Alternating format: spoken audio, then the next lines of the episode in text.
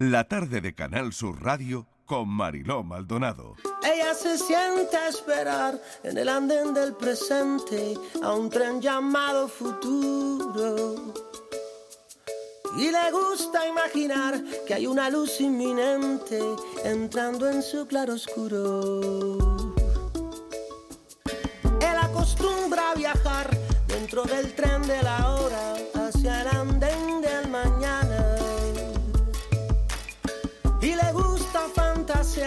con que al final se enamora y hace Cupido Diana.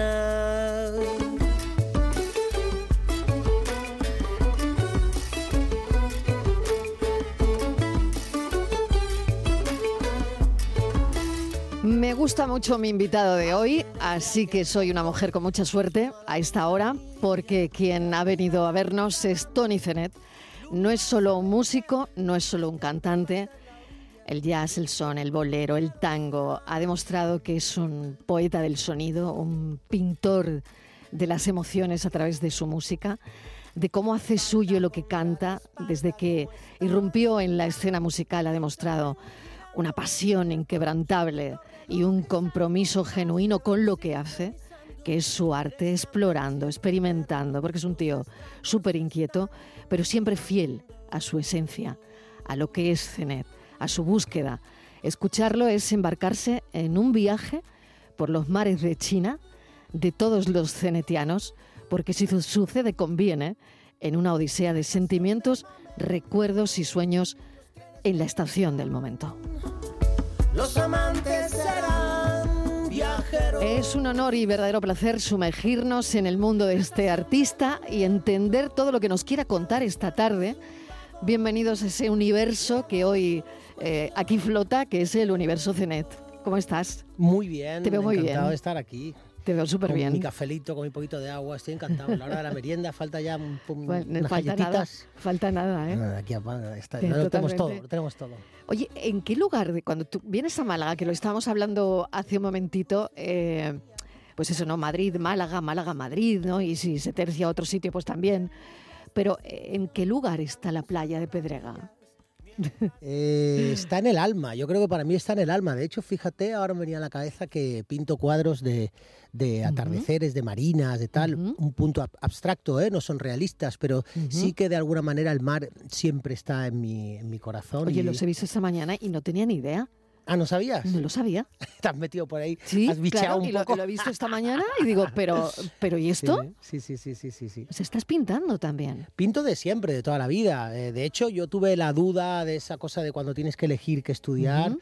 y la cosa estaba entre bellas artes o arte dramático y estuve ahí Ujú. con una lucha interior. Ujú. Mm, Te voy a decir una cosa, yo tenía siempre vocación también con la psicología, entonces nunca se sabe. Lo, lo curioso de todo esto es que al final, si hay algo que realmente mm, eh, te toca la fibra sensible, yo creo que la vida se va a encargar de devolverte el camino. Oye, porque el cenet adolescente, ¿cómo era? Un poquito loco, yo creo, No. inquieto. ¿En serio? Inquieto, curioso, Qué sobre raro. todo. Yo creo que, que sobre todo curioso. La curiosidad es lo que siempre eh, ha marcado mis pasos y sigo siendo igual de curioso. Me meto en berenjenales, soy como un gato en ese sentido, siempre estoy dándole a la madeja, me meto en berenjenales que a veces pienso, ¿dónde te has metido? ¿no? Pero son berenjenales que me llevan siempre a buscar el porqué de las cosas, a buscar cómo funcionan las cosas, a buscar cómo se abre la cajita y ver cómo funciona por dentro. Y uno madura eh, con el tiempo. eh, ¿Qué tienes de niño y qué tienes de señor? Bueno, de niño precisamente tengo esa capacidad que espero que no se pierda nunca de poder seguir jugando, de poder seguir mirando las cosas como la primera vez, abordando las cosas siempre como la primera vez, con esa frescura. Y no digo que lo intento, digo que lo hago porque lo noto cuando abordo una canción que has podido cantarla un millón de veces y en ese sentido la abordas como si fuera la primera, pero también, eh, hombre, señor tiene, tiene uno pues mm, un montón de camino que ha recorrido, que no digo que sea todo ni mucho menos, pero son ya 56 palitos, que Venga no es ya. pavo, ¿eh? Pero si no los Oye. aparenta. ¿Qué dices? Amarte, solo amarte es bastante. Solo amar, mi deseo de tu boca en la mía. Quizás desearte. Oírte hoy, quizás, y es tu voz en mi voz, y es tu silencio, mi latido, es el hueco de tu cuello, el hogar, el hogar de mi sueño.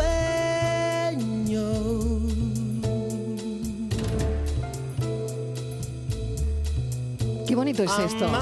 ¿Cómo llegas aquí? ¿Cómo, ¿Cómo ha sido? Porque hablábamos al principio, yo contaba que eres un tío que está constantemente en búsqueda ¿no? de, de sonidos, de historias. De... ¿Esto cómo llega? ¿Cómo te ha llegado este amarte? Eh, yo quería jugar con la electrónica, a mí, me- eh, yo quería conseguir atmósferas diferentes y andaba en búsqueda de atmósferas. Siempre que voy a abordar un disco, me tiro un año antes eh, creando una playlist, por ejemplo, de, de canciones que me inspiren para ver más o menos lo que hacia dónde quiero ir. Y, mm, y evidentemente sí tenía claro que una de las atmósferas que quería conseguir es esta especie de ritmo constante que, que fuera como, como una especie de tren que va ahí detrás, ¿no? Y que no es el ritmo orgánico de una batería a la que estoy acostumbrado, una batería de jazz, que se nota perfectamente la humanidad, sino que mm, en este caso que la humanidad fuera más con el contrabajo y con la madera, que va, digamos, cabalgando sobre ese sonido. A partir de ahí ya fueron elementos que se fueron uniendo. Yo tenía que ir uniendo elementos. Eh, En este caso eh, es el contrabajo de Lila Horowitz, que es nuestra nueva contrabajista en la banda desde hace un tiempo para esta parte. Ella viene de haber hecho el repertorio de Piazzolla. A mí me dejó alucinado porque el Piazzolla tiene una fuerza, una potencia maravillosa. Eh, salí del concierto de, de Piazzolla como si hubiera visto un concierto de rock and roll. O sea, Alucinante. Sí, sí, de verdad, con una, una vitalidad y una potencia. Y a partir de ahí dijimos que teníamos que hacer un, Lila y yo, que teníamos que hacer un tema. Ah, se unieron distintos elementos. Uno de ellos era un poema precioso de Magdalena La Sala, que mm, dentro de que el disco está compuesto con nueve poetas diferentes, Magdalena es, digamos, la madre de todos los poetas. Curiosamente siendo la más mayor, porque tengo como tres generaciones diferentes, eh, curiosamente siendo la más mayor es la que tiene la carga más sensual de todos. Eh, amarte, solo amarte es bastante, ¿no? Y con ese poema de Magdalena La Sala empezamos a jugar eh, con el contrabajo de Lila y con el beat que ponía Kumar sublevado. Y, mm, yo no quería perder esa organicidad. Eh, mi forma de cantar tenía que estar y, el, rasgado del, contrabajo también. Así que con esos elementos jugamos y jugamos hasta que encontramos el duende, ¿no?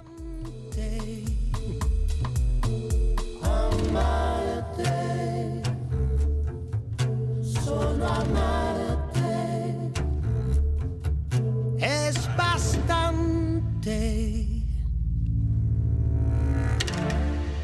Amarte, solo amarte es bastante. Bueno, de verdad, qué bonito, qué bonito es escuchar Platónico eso total. en estos tiempos, de verdad, Zenet, ¿eh? qué bien, que te Sí, doy sí, la sí. enhorabuena, porque no es fácil, mira, de verdad, que con todos los respetos, que una, eh, bueno, pues oye mucho reggaetón también, ¿no? Porque lo oyes en casa, porque lo ponen tus hijos, porque tal, Claro. pero esto es un regalo. Esto es un regalo. Bueno, Amarte solo amarte es bastante. Dices, bueno, ¿en qué canción de los próximos 10 años vamos a escuchar esto? Eh, que, claro, fuera del reggaetón, ¿no? Y fuera de, de lo que es tendencia y que, oye, que con todos los respetos también, ¿eh? Pero es que... Yo creo que uno, uno tiene el mundo que se hace. Es decir, eh, generalmente uno si... Yo lo, cuando, cuando miro alrededor muchas veces me doy cuenta de la gente con la que me rodeo, con la que me gusta charlar, tener una buena, una buena charleta, con un buen café. Miro mm, mi estudio, mis libros, miro alrededor, miro la música que escucho, veo mis playlists, por ejemplo, y con quien hablo de cine, las películas que veo. Y en cierto modo pienso que uno se hace el mundo que, que quiere percibir. Hay muchos mundos, eh, como decía la famosa frase. Entonces yo creo que de alguna manera eh, sí que existe eh, la buena música, sí que existen los lugares donde, donde si te apetece y quieres vas a encontrar buena música y depende si, si estás en el contexto lo puedes, lo puedes encontrar. Oye, Tony, ¿qué recuerdas de tus abuelas que te oía en una entrevista el otro día hablar de ellas? ¿Y eh, qué recuerdas de ellas? Porque de tu madre que, que te viene lo de cantar. Sí, Eso sí que te he escuchado sí. alguna vez. Sí, Decir que tú cantas por tu madre, ¿no? Sí, sí, era una cosa muy normal, era una forma de expresarse. Yo creo que antes, eh, bueno, las madres siempre han cantado, ¿no? Cuando hacen la comida, cuando te han tendido la ropa, cuando no, siempre hay una tonadilla ahí dentro. Aquí a flamencaíto, ¿no? y, de escucharla y, siempre están que si Navidad llega los, los villancicos y se lo escuchas y siempre llega pues eh, no sé qué, la feria y se la escuchas eh, y la comunión y se la escuchas y mm, de mis abuelas quizá tengo más la radio antigua, que me gustaba muchísimo, y es un sonido que a mí se me quedó muy grabado en el, en el alma, porque a veces hay discos míos que he intentado reproducir el sonido de la radio de la abuela, es decir, el sonido de aquella radio grande con esos mandos tan grandes que buscaban el dial. La del Simplemente María, las telenovelas. Sí, sí, ahí escuchaba, ahí escuchaba a mi abuela las telenovelas. Mm, y, ese sonido siempre lo he querido reproducir. De hecho, la radio, de alguna manera, siempre ha estado en mi vida eh, como un personaje más dentro de la familia, ¿no? Y de hecho, yo tengo una radio en la cocina que me acompaña durante el desayuno, Qué bueno, durante tal. O sea, quiero decirte, la radio es lo primero que se pone en casa para que la casa despierte, si no está todo como muy en silencio, ¿no? Es verdad, es cierto. Y, fíjate, ese, ese, recuerdo de la radio viene desde la casa de la abuela, ¿no? Oye, em, ¿consideras que tu música ha sido también una forma de terapia personal? ¿Lo es? ¿Lo sigues siendo? ¿Una manera de procesar una manera de canalizar un poco eh, tus propias vivencias, porque a veces eh, no sé cuánto hay de lo que cantas de ti, pasa como cuando un autor escribe un libro y tú dices, ay, cuánto de biográfico es esta novela, ¿no? Y no sé si eso pasa también, Tony, en las canciones, ¿no? Eh, ¿Cuánto hay de todo eso, ¿no? de todas las vivencias, eh, de lo que estás viviendo ahora, que fue diferente a lo que viviste hace unos años. ¿Cuánto hay de eso en los discos nuevos? Siempre es una parte, siempre es una parte la que, de hecho, cuando interpretamos, y aquí me viene a la cabeza una frase muy linda que dijo mi admiradísima Silvia Pérez Cruz, que reivindicaba la interpretación como un hecho creativo. y, yo creo que cuando uno se coloca en el lugar de, y en este momento te puedo hablar, por ejemplo, de que yo cante una versión, por ejemplo, de, un bolero famoso, por ejemplo. Una vez que tú te colocas en ese lugar y lo cantas, está ocurriendo para ti la primera vez. Te está ocurriendo. Y la música es vibración y, la, y, la, emoción, antes has dicho una cosa que me ha gustado muchísimo, pintor de emociones. Cuando uno se coloca y sintoniza, sigamos con la metáfora de la radio, si tú sintonizas una emoción, la emoción de la pérdida, la emoción de la nostalgia, la emoción de la distancia, si sintonizas con eso y, cantas y sueltas un sonido, ahí está ocurriendo algo que va mucho más allá del relato que contiene la canción. Por lo tanto, yo creo que hay como distintos relatos solapados, ¿no? Como distintos mapas que tiene tres dimensiones. Uno de ellos es el sonido que te puede hacer llorar. Por eso nos hace llorar una pieza de música clásica, como el adagio del binonio, como, y puedes saltarte un lagrimón. Y es porque la vibración lo consigue. Si le añades a eso una buena interpretación y una buena letra, entonces tienes una canción maravillosa. Lo es, lo es. Has mencionado antes a Silvia Pérez Cruz y, y, esta mañana hemos estado viendo, bueno, vamos a ponerle algo a Zenet que nos guste mucho. Yo no sé si estás cansado de esta canción o no, yo cada vez que la escucho mm, me dice cosas, ¿no? Y es el soñar contigo y esa versión que haces con Silvia Pérez Cruz. Déjame esta noche soñar contigo. Déjame imaginarme en tus labios los míos. Déjame que me crea que te vuelvo loca déjame que yo sea quien te quite la ropa. Déjame que mis manos rocen las tuyas. Déjame que te tome por la cintura. Déjame que te espere déjame que te deje tenerme pena. ¿Qué pasaba? Qué pasada de versión, qué bonito, es, es increíble, se me sigue poniendo el vello de punta. y Impresionante, sí. no sé qué sientes cuando, no, no sé, me imagino que la habrás oído tantos millones de veces, pero no sé qué, qué, qué sientes. Te lo decía antes que eh, me coloco en el lugar como si por primera vez mm, surgieran esas notas de mí y de hecho me muevo por, por, por esas notas, me muevo como, como un colegial, como si las descubriera por primera vez en mi garganta, en mi diafragma. Y, y cada palabra que digo la digo por primera vez, entonces es fundamental para que la canción continúe viva, ¿no? Fundamental. Fundamental, qué maravilla de canción.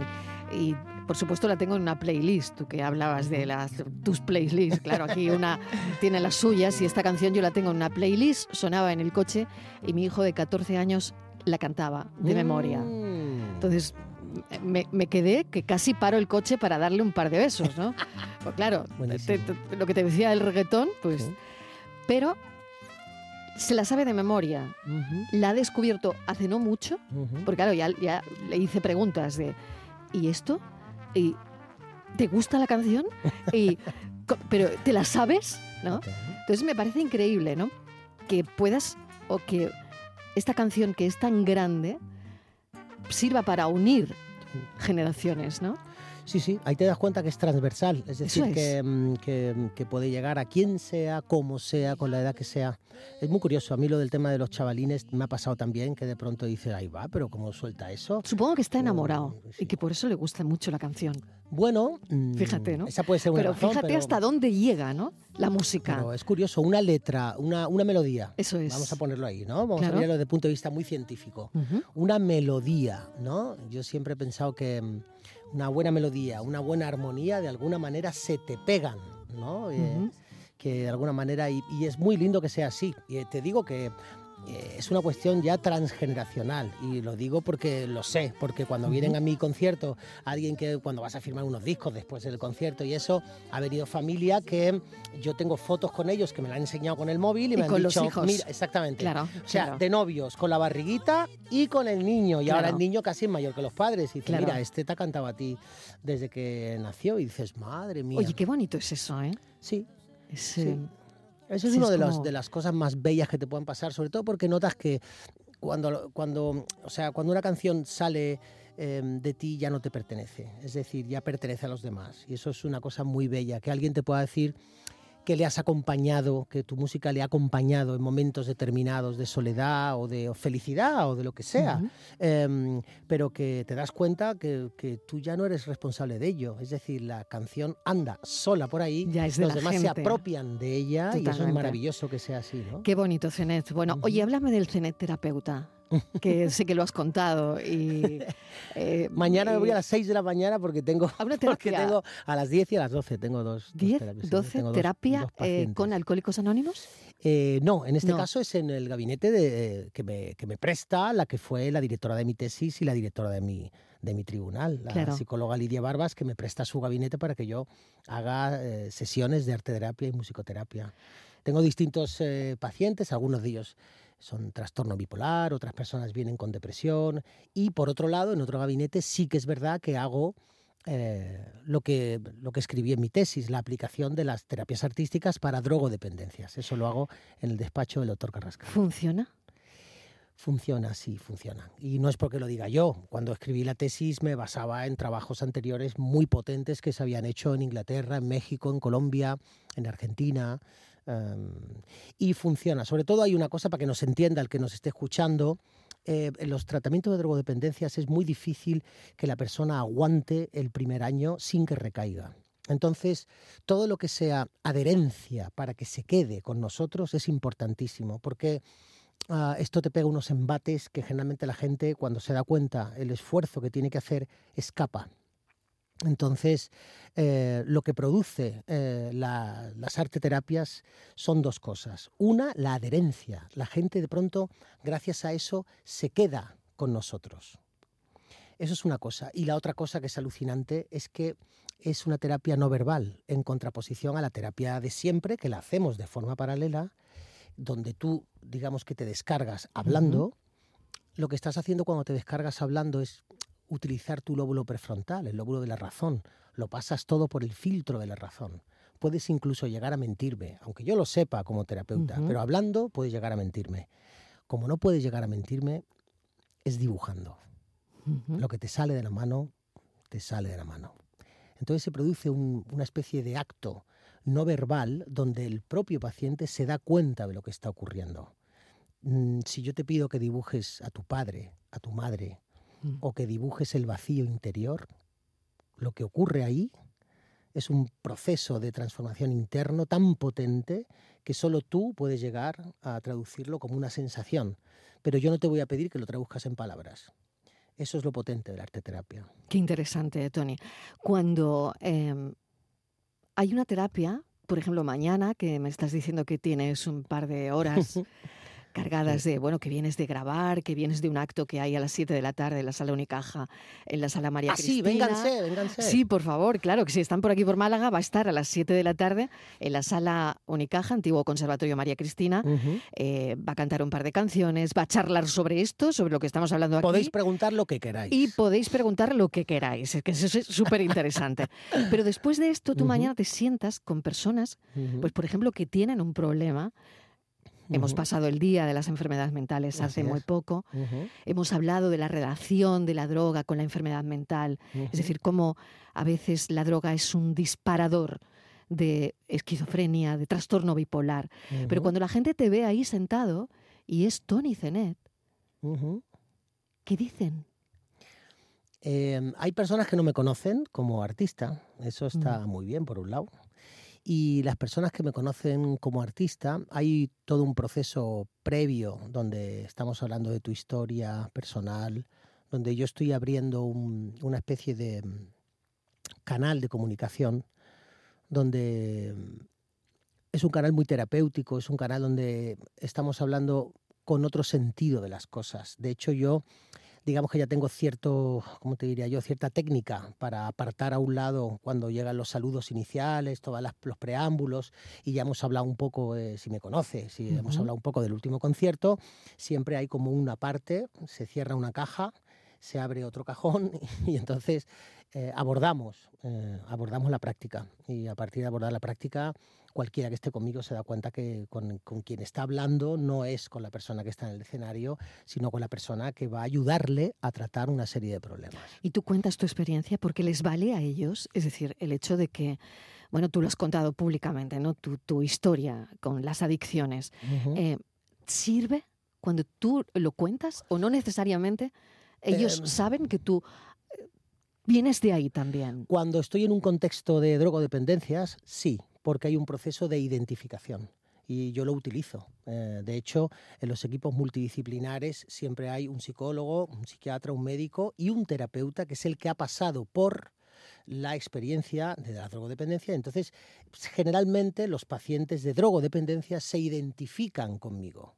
Por lo tanto, no pasa nada. Yo puedo decir, de hecho, no solo puedo, debo decir, sé lo que sientes porque yo he pasado por eso mientras que a lo mejor un psicólogo que forma parte del equipo multidisciplinar no puede decir lo mismo. Por lo tanto, cada uno aporta según su, eh, digamos, según su estatus, ¿vale? Eh, no hace falta que diga esto mismo cuando estoy, por ejemplo, con un paciente bipolar o con un paciente que, venga por depresión, porque estamos en un contexto diferente. Pero en el contexto de las drogodependencias, sí, es bueno decir, yo he pasado por eso, sé lo que ¿Qué te ayudó a ti, Tony? A mí me ayudó a tener un propósito. Me ayudó también que yo venía muy agotado, muy cansado. A cada uno tiene sus circunstancias. En el momento en el que has llegado a un, tratamiento, dice mucho también. Al principio la gente dice que ha llegado porque por sus hijos, por su mujer, por su tal, por su cual. Cuando has hecho un tratamiento te das cuenta que no ha sido por nadie más que por ti, porque si no, no tiene sentido ninguno. Al final te das cuenta que todo lo que te rodea es secundario, lo principal eres tú y si tú no estás bien, lo demás no está bien. Por lo tanto, ha sido por ti, aunque quieras poner la excusa de que ha sido. Y lo curioso de todo esto es que muchas veces vamos empujados porque alguien cercano, como nuestra pareja, nos ha dicho o vas o nos separamos. Claro. es decir, que puede que el primer impulso sí que venga tuyo, no sea tuyo, pero, una vez ahí tienes que convencerte que estás por ti. Claro, y una vez ahí estás solo. Absolutamente.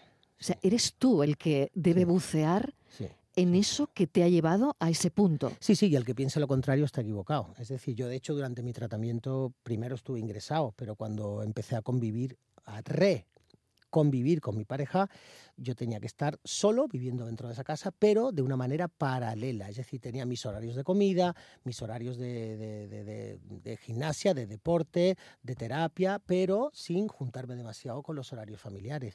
Todo lo que te pasa interiormente eh, debe pasarte a ti solo. Bueno, con tu grupo. Fíjate, luego estaba pensando en, en lo que es tu carrera, ¿no?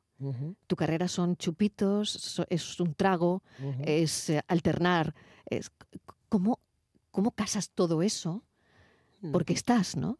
Sí, te sorprendería saber que un... Y porque, perdona, todo es alcohol. Es decir, eh, eh, vivimos una cultura de yo me voy con Fran a tomar unas cañas, Eso te iba a decir. no a tomar un café. Eso te iba Me a voy decir. a, a unas cañas, ¿no? No hay más o sea, es lo que tenemos interiorizado, ¿no? Sí, sí, no hay más alcohol y drogas en mi profesión que en la tuya. Exacto. Es decir, un 18% de la población mundial, albañiles, fontaneros, maestros de escuela, curas. Yo tenía un compañero que era cura. Lo digo por esto, ¿eh? para que nos entendamos todos. Gente de la radio, gente de la tele, gente, empresarios. eh, un 18% de la población mundial tiene vulnerabilidad a el abuso de sustancias o comportamientos adictivos. Por lo tanto, nos sorprendería saber que en mi profesión hay tantos como en la tuya. Claro, claro. sí, Es así. es así, es Es así. Y yo tenía mi, te- mi terapia de grupo cuando me ingresé y luego cuando hice prevención de recaídas, que viene a ser tres años enteros después, tenía pues gente de todas las profesiones. Tenía farmacéuticos de compañeros, tenía productores televisivos, mm, eh, médicos, por ejemplo, que abusaban de las propias medicinas que recetaban, Mm. a policías. Y uno llega a esa terapia y dice, hola, soy Tony y, Ujú. y esta es mi vida. Sí, Y eso, Sí. uno para, para sentarse ahí necesita romper algo. O sea, necesitas estar muy seguro de que quieres salir, ¿no? Sí, eh, romper, por supuesto, durante el tiempo que va durando tus, tus primeras terapias, tienes que ir rompiendo muchas capas de resistencia. De hecho, tú vienes resistente y tú te crees que eres fuerte, pero esas capas se van rompiendo. Hay una serie de catarsis que se van pro- provocando por parte del terapeuta y va rompiendo, pero rompiendo además de manera dolorosa, porque vas siendo consciente. Ten en cuenta que tú fabulas una vida que no tienes, te crees lo que no es real y niegas tu enfermedad. La enfermedad de adicción, dicho por la Organización Mundial de la Salud, es una enfermedad crónica, mortal y que se niega a sí misma. ¿Vale? Entonces, tú estás negando la mayor. No tengo un problema, el problema lo tenéis vosotros. Cuando llegas al ingreso y empiezan las terapias de choque, eh, ahí ocurren muchas cosas. Tienes que romper muchas capas. Es como una cebolla eh, hasta que te quedas en, el corazoncito. Y ahí hay mucho sufrimiento, evidentemente, porque te vas dando cuenta que has hecho mucho daño a los demás, que te has hecho mucho daño a ti mismo y que te has creído un montón de cosas que no son reales. ¿no? Y es importante, Tony, la terapia. Es decir, eh, bueno, yo te estoy viendo como un terapeuta excepcional, ¿no? Porque es verdad, ¿no? Alguien que tenga la suerte de compartir tus terapias, bueno, es que eh, le hablarás con, con todo el sentido de la propiedad de lo que le puede pasar o lo que puede estar sintiendo compartiendo todo esto. Esto parece que se da mucho en este tipo de terapias donde se elige a alguien que verdaderamente tenga ese pueda tener ese refuerzo con las personas que quieren salir, ¿no? Creo que es, es. importante, ¿no? Así es, y yo lo pongo al servicio, evidentemente. Ahora tenemos un caso, por ejemplo, de un chaval que me han pedido que ayude y tengo que ir al correccional donde está retenido por el juez para intentar que él salga a nuestras terapias. Para eso tengo que hablar con él y convencerle de si él quiere hacerlo. Y evidentemente, si yo no he pasado por eso, no tengo el mismo poder para convencerle. Estoy entre el espejo y el vacío. Estoy entre la men y el desacato. Estoy entre la cuna y el sudario. Estoy entre el anzuelo y el recato. Entre la senectud y el parvulario. Estoy entre la paz y el laberinto. Entre la realidad y el holograma. Estoy entre el deber y los instintos. Entre la cicatriz y el melodrama. Estoy entre el silencio y el jaleo. Estoy entre la piel y los disfraces. Estoy entre el deber y los deseos. En el término medio del desfase.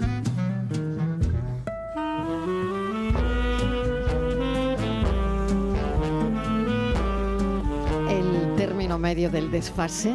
Eh, Javier Domínguez, bienvenido. Te hemos invitado corriendo porque tenía aquí, estoy entre maestros, de verdad. Lo hemos raptado. Lo hemos raptado No, y, no, no, y- Ja- y- y Javier, quiero que, bueno, Tony y Javier, que Sí, os habéis Antonio, visto ahí, Nos conocemos os conocéis de- de- desde hace mucho tiempo, pero él quería que escuchases esta canción. Sí, porque hemos estado hablando antes los dos un rato y bueno, que Antonio es un... El maestro es él, no yo, primero. Y en segundo lugar, eh, como yo le digo, el valor de, de- de esta voz y de este sentimiento y de esta forma de expresar es que es porque suyo es único. Entonces eso es, eso es, es muy difícil de clasificar. Él puede hacer desde un mambo a la, a la cubana perfectamente bien hasta cantar por Tony Bennett con Lady Gaga. Cosa que yo tengo ya le he dicho, digo, deberías cantar con, con Lady Gaga.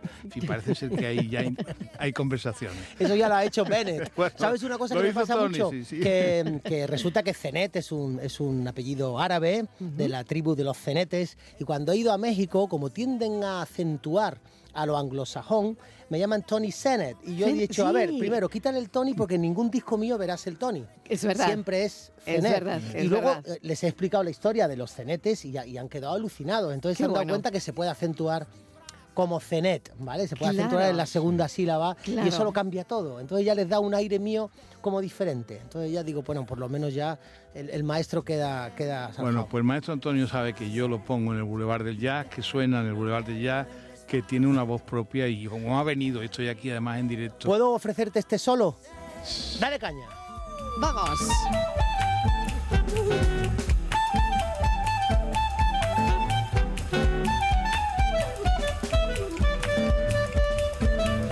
Manouche perfectamente, o sea, es Magnífico, puro- ¿eh? Es puro manouche, Sí. o sea, jazz de, de la zona europea, del de la Europa del Este, y o se podía hacer y decir esto, algo que hizo Django con Steinfeld Grappelli, Ujú. maestro al que conocí y tuve el honor de conocer, y puede estar en esas claves. O sea, por eso es tan polifacético y tan universal y tan nuestro, y por eso le, admiro y le quiero mucho. Y entonces, pues, cuando estaba aquí, pues me- me- estaba de oyente ahí escondido. Ay, no, no, no, pero aquí tú sabes que en este programa no se puede estar de oyente, Javier, Yo- nunca, jamás en la vida. Sí, sí, sí, es lo que, de lo que se trata, es de lo que se trata y estoy feliz de que esté con nosotros y que esté contigo, o sea que es un orgullo Un placer. haberle saludado. Y cuando- Hemos quedado que tengo que venir con Machado para echar un ratito Claro. ahí Sí, estudio. estuve con Manuel Hombre, hace dos días, estuve claro. con Manuel, estuvo en un concierto precioso con Javier Colina, Con Colina. en Almuñécar y Claro. fue una preciosidad de, de trabajo. Bueno, pues nada, le, le tendremos por aquí de nuevo. el Javier maestro Domínguez. eres tú, el maestro es él. Gracias. Llamadle maestro cuando le veáis en directo, que es una maravilla, por supuesto. que Pues sí. lo pueden ver en directo eh, el 4 de noviembre aquí en Málaga, en el Teatro Cervantes, el 5 de noviembre en Sevilla, en Cartuja, y esta tarde a las 7 en la Sala Unicaja, en el antiguo Conservatorio María Cristina. Javier, gracias, un beso. Gracias a ti siempre, maestro. Un abrazo. Un maestro. Un Muchas abrazo. gracias, de verdad, gracias. sin miseros a tu izquierda. Por derecho he comprendido que ya no tiene sentido. El miedo que te recuerda. Sumo el latido que tú restas. No hago cuentas, sale caro. Sigo sanando el disparo de tus balas sin respuesta. Rompí todos tus espejos, jugando a la buena suerte. Es aquel amor convierte el mejor de mis reflejos. Quédate con tu moneda, nunca más serás mi cruz. Ahora eres tú quien se queda sin mi brillo y sin mi luz. Quédate con tu moneda, nunca más serás mi cruz. Ahora eres tú quien se queda sin mi brillo y sin mi luz. Sumo el latido que tú restas. No hago cuentas, sale caro. Sigo sanando el disparo de tus balas sin respuesta. Rompí todos tus espejos, jugando a la buena suerte. Esa que el amor convierte, el mejor de mis reflejos. Quédate con tu moneda, nunca más serás mi cruz. Ahora eres tú quien se queda, sin mi brillo y sin mi luz. Quédate con tu moneda, nunca más serás mi cruz. Ahora eres tú quien se queda, sin mi brillo y sin mi luz.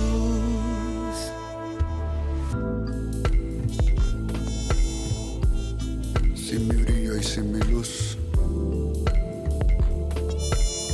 Ahora eres tú quien te queda. Sigo sanando el disparo de tus balas. Quédate con tu moneda. Sin mis ceros a tu izquierda, por derecho. La tarde de Canal Sur Radio Con Mariló Maldonado.